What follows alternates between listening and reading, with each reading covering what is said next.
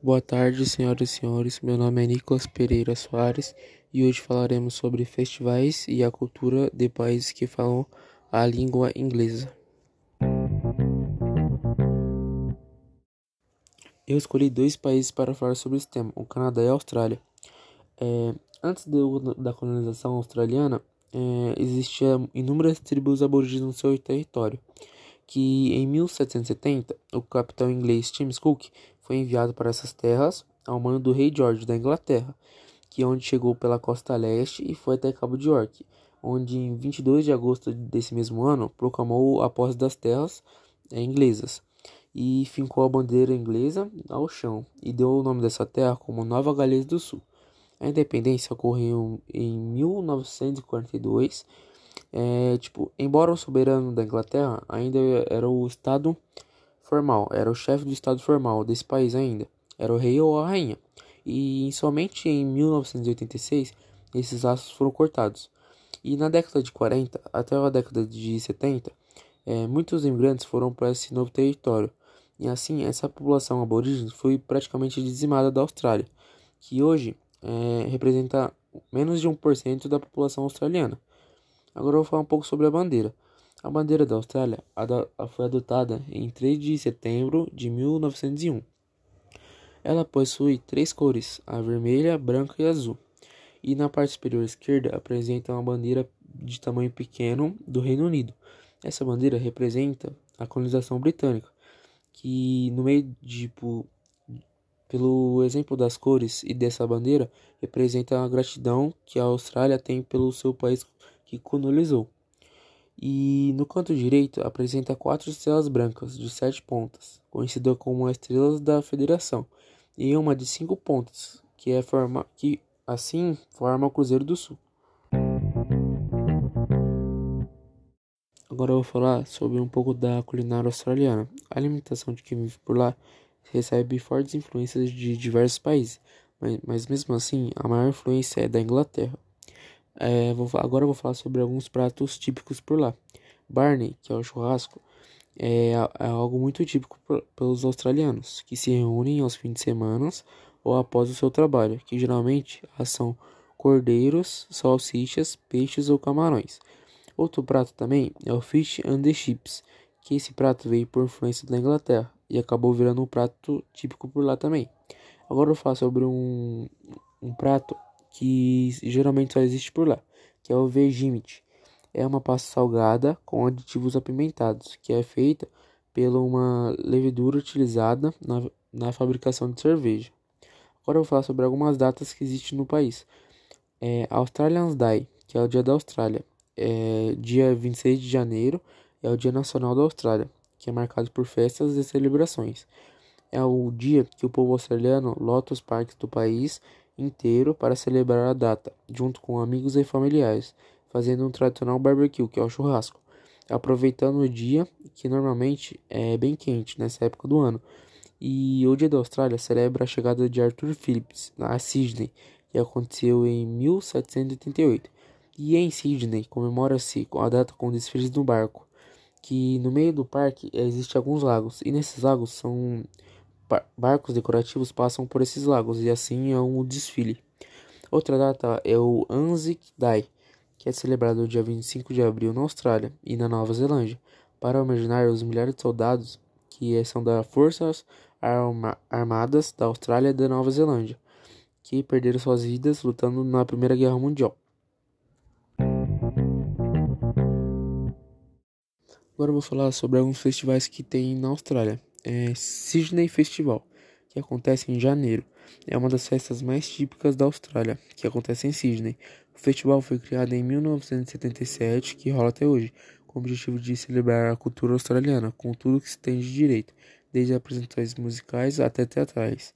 Outro festival é o Tay Live Vibe, que acontece há 14 anos que também é conhecido pelo Line Up, que é incrível, com música para todos os gostos, também é famoso é, por, por, por uma cultura sustentável.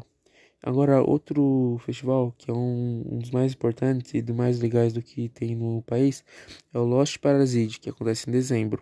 Isso porque esse evento é muito além de, de música e diversão, é uma imersão de cultura. É... E, primeiramente, o evento acontece em uma aldeia indígena e a intenção é conexão humana e espiritual. Tem performances artísticas e uma gastronomia que não deixa a desejar e ainda é tudo produzido baseado na sustentabilidade e tem uma política sustentável para todos que participam e de todas as idades. Agora eu falo sobre algumas curiosidades do país. É, os australianos andam com como querem na, na rua. Na Austrália ficam à vontade para andar de pijama ou completamente sem sapato nenhum. Tipo, aqui no nosso país é tipo, a gente tem o medo de sair como que é, porque tem medo de como as pessoas vão falar lá, eles não se importam com isso e não é possível é, ingerir bebida alcoólica na rua e outros espaços. Os australianos amam beber, só que tem muitas regras rigorosas no, quando você está no ambiente na rua. E você, se você desrespeitar isso, você pode receber uma multa. E uma das curiosidades mais legais que eu achei que é o Dive, que é que cedia uma corrida anual de baratas.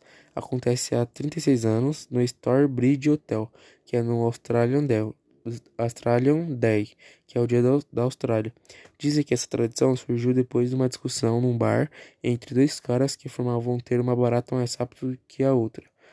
É, a maneira arranjada para resolver esse impasse foi ter uma corrida entre as duas baratas, e depois disso caiu no gosto dos, dos australianos e se tornou uma tradição.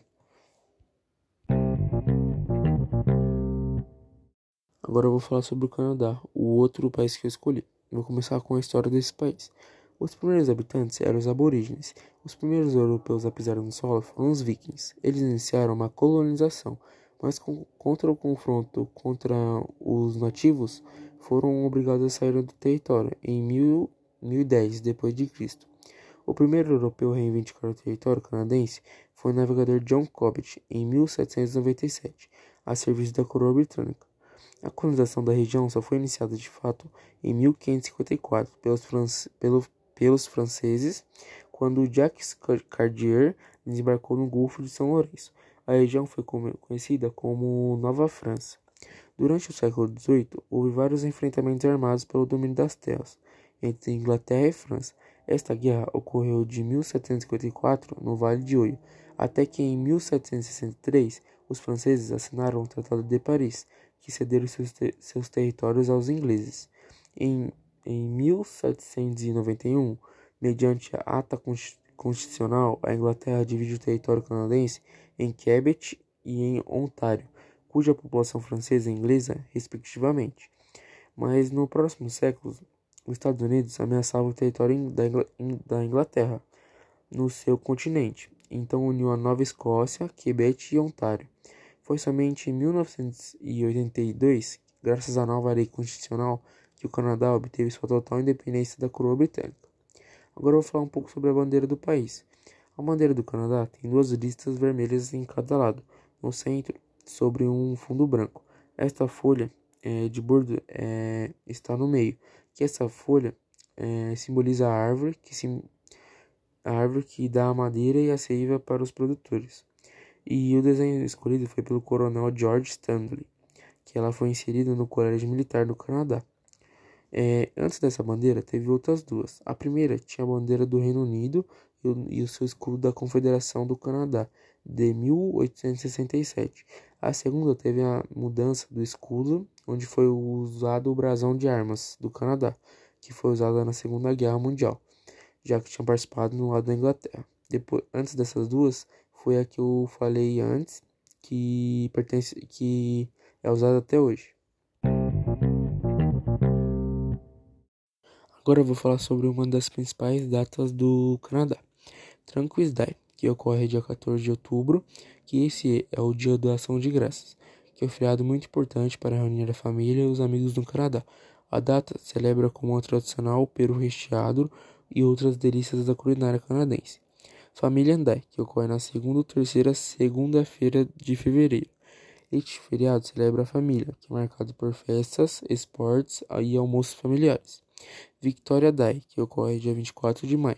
Este feriado nacional comemora o aniversário da Rainha Victoria, que era a rainha do Reino Unido quando o Canadá foi criado.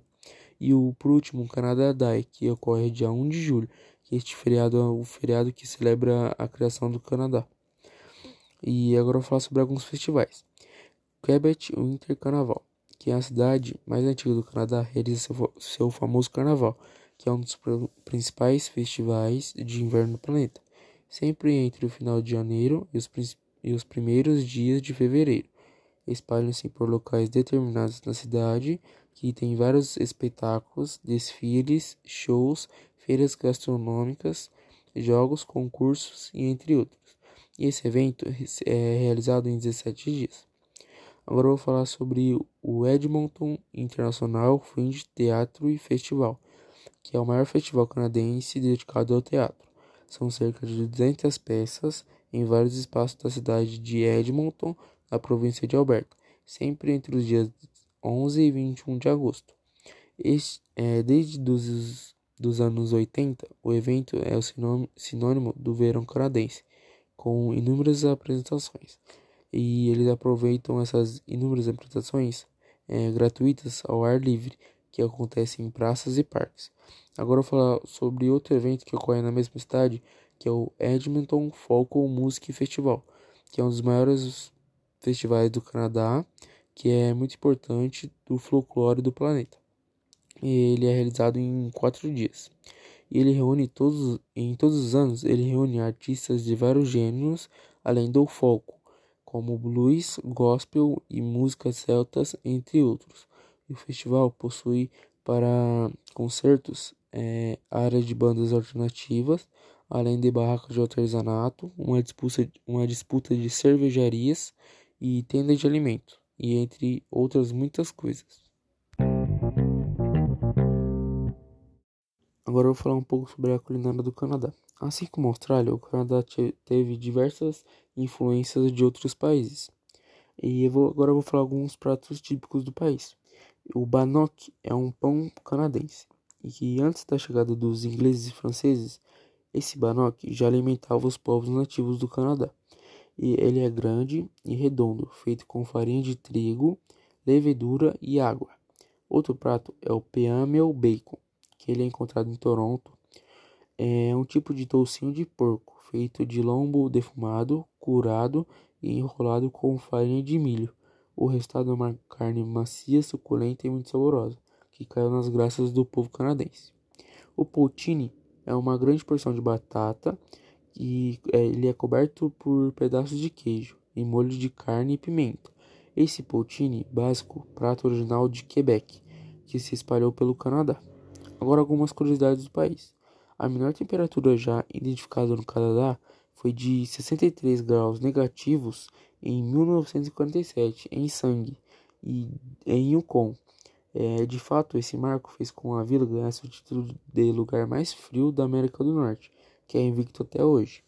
E o Canadá contém 9% do suprimento de água renovável do mundo. Em Ontário, há mais de 250 mil lagos e aproximadamente um quinto de toda a água doce do planeta. E o Canadá tem a costa é, litorânea mais longa do mundo, com mais de 240 mil quilômetros.